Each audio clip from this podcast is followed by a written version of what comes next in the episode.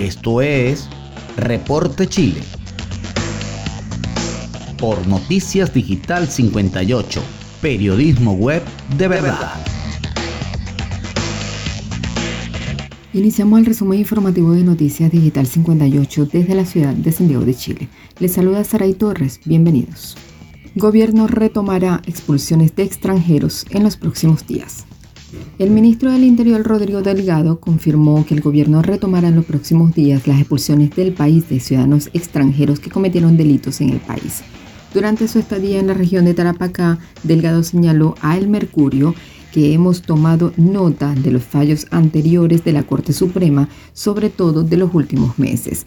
En virtud de ellos estamos preparando una expulsión para los próximos días de personas que cometieron delitos en Chile a personas que conmutaron su pena y están privadas de libertad en Chile por haber sido juzgadas y privadas de libertad en territorio nacional, agregó. Cabe recordar que el titular del Interior y la ministra del Desarrollo Social, Carla Rubilar, llegaron ayer a la comuna de Colchane, en donde se reunieron con el delegado presidencial de Tarapacá, Miguel Ángel Quesada, la subsecretaria de Servicios Sociales, Andreas Valladares, el director del Servicio Nacional de Migraciones, Álvaro Bellolio, y con los nuevos directores regionales de migración. El fenómeno migratorio no es solamente un punto en el territorio ni tampoco en la línea de tiempo. Son situaciones que ocurren hace mucho tiempo y que pueden generar una crisis humanitaria como las que se refleja en varias fronteras del mundo y hoy también en Chile, señaló el secretario de Estado. Pasamos ahora a tema político. Diputados aprueban interpelación al ministro Delgado por crisis migratoria. La Cámara de Diputados aprobó este miércoles la interpelación al ministro del Interior, Rodrigo Delgado, por los hechos ocurridos en las últimas semanas en el marco de la crisis migratoria que se generó en las últimas semanas principalmente en el norte del país. Con 82 votos a favor, 17 en contra y 4 abstenciones, la Cámara Baja respaldó citar al titular del Interior para que responda ante los parlamentarios por la situación migratoria en la región de Tarapacá, donde una marcha antimigración que dejó pertenencias de migrantes quemadas y otros ataques se tomó la discusión pública. Ante estos hechos y ante el aumento del flujo de ingresos de migrantes, Principalmente en Colchane, el gobierno presentó un plan de refuerzo para mejorar las condiciones de los migrantes ilegales que ingresaron al país y también más vigilancia en la frontera. Desde algunos sectores de la oposición incluso han pedido que la renuncia del ministro Delgado, quien ha viajado a la zona y ha nombrado directores regionales de migración en las regiones de Arica y, Parinacota, Tarapacá y Antofagasta. El diputado del Partido Liberal, Baldo Mirosevic, será el encargado de interpretar a Delgado. Y en ese punto de prensa aseguró que más que explicaciones buscarían soluciones por parte del secretario del Estado. Yo no quiero explicaciones del ministro respecto a lo que está pasando en el norte. Lo que queremos son soluciones y medidas concretas del gobierno en favor de Arica y el resto de las regiones del norte, dijo el parlamentario. En una crisis continental y por lo tanto yo no voy a buscar con esta interpelación el hacer un show político y mediático. Lo único que quiero es acciones concretas de parte del gobierno, añadió. La interpelación quedó fijada para el lunes 25 de octubre a las 17 horas en la Cámara, en la sala de la Cámara de Diputados y Diputadas. Avanzamos en las informaciones de nuestro portal web digital58.com.be. Gobierno anuncia que menores de 6 años podrán viajar fuera del país sin pase de movilidad desde el 1 de noviembre. El gobierno anunció la mañana de este miércoles que los niños menores de 6 años podrán viajar al extranjero sin que se le exija el pase de movilidad a contar del 1 de noviembre. Esta medida se da luego de que los padres denunciaran que no se les dejaba salir del país sin sus hijos que no estaban vacunados contra el coronavirus. Al respecto, la subsecretaria de Salud Pública, Paula Daza, afirmó que los niños y niñas menores de 6 años podrán salir del país sin su pase de movilidad a partir del 1 de noviembre, considerando que aún no tiene acceso al proceso de vacunación contra COVID-19.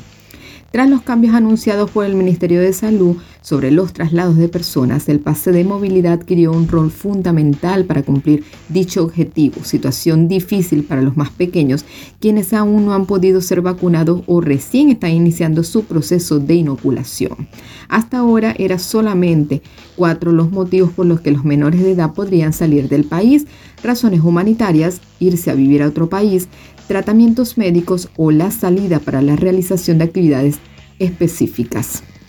Dentro de las medidas anunciadas por el gobierno este miércoles en el Plan Fronteras Protegidas también figura que los chilenos y extranjeros residentes que hacen ingreso a través de cualquiera de los tres aeropuertos deben contar con una declaración jurada C-19, la que se puede completar hasta 48 horas antes de embarcar, además de su PCR negativo.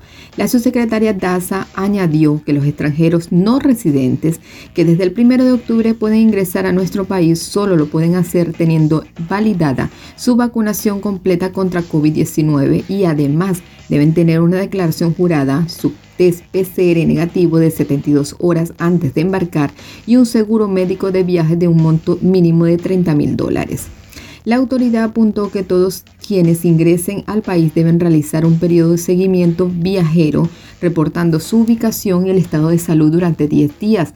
Además, deben estar dispuestos a ser testeados en operativos de búsqueda activa de casos en el aeropuerto y o durante el periodo en que estén haciendo su seguimiento.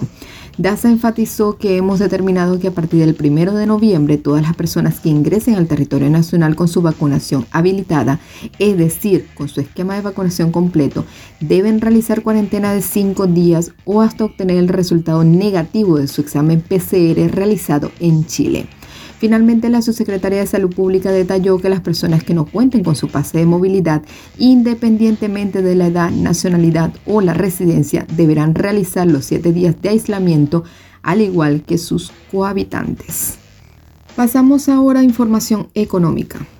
Servicio de Impuestos Internos analizará antecedentes divulgados por Pandora Papers para asegurar cumplimiento de ley tributaria.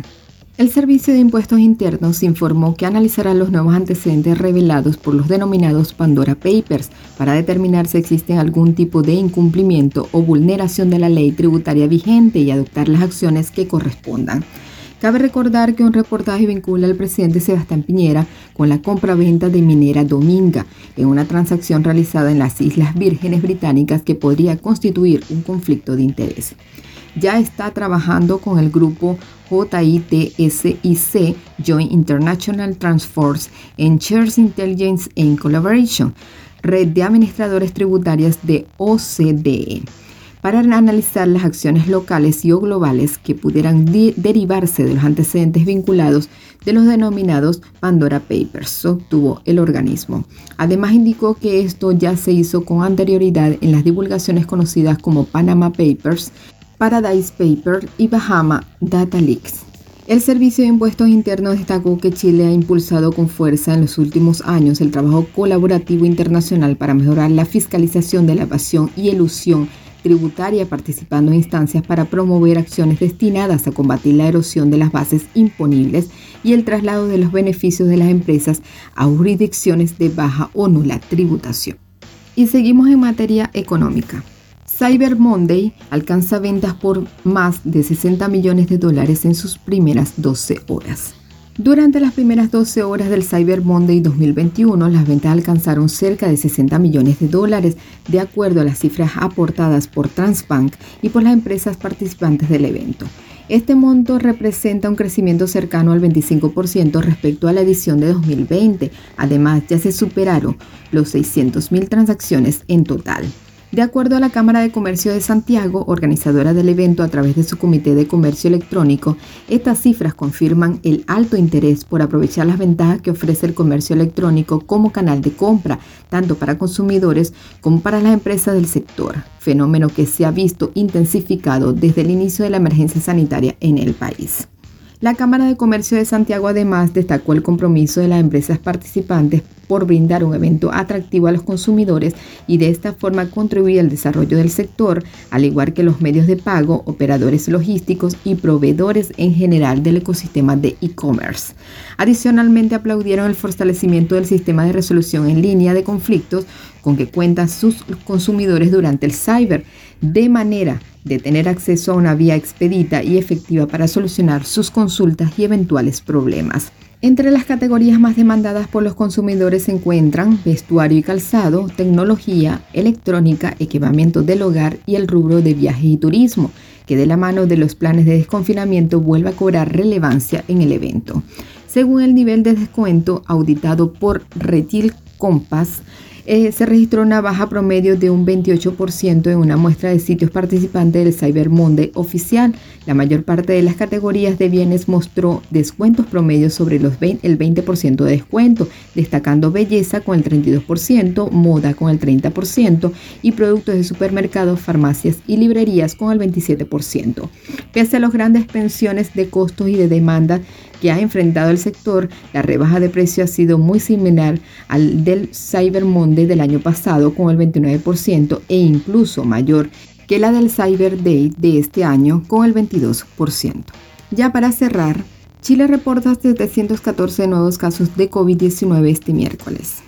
El Ministerio de Salud entregó durante la mañana de este miércoles un nuevo balance de COVID-19. En su informe se confirmaron 714 nuevos casos, sumando 1.658.444 desde el inicio de la pandemia.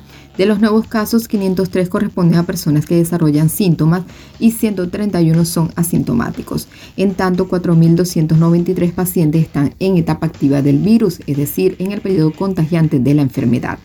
El Departamento de Estadísticas e Información de Salud DEIS confirmó la muerte de seis pacientes, por lo que la cifra de fallecidos aumentó a 37.512.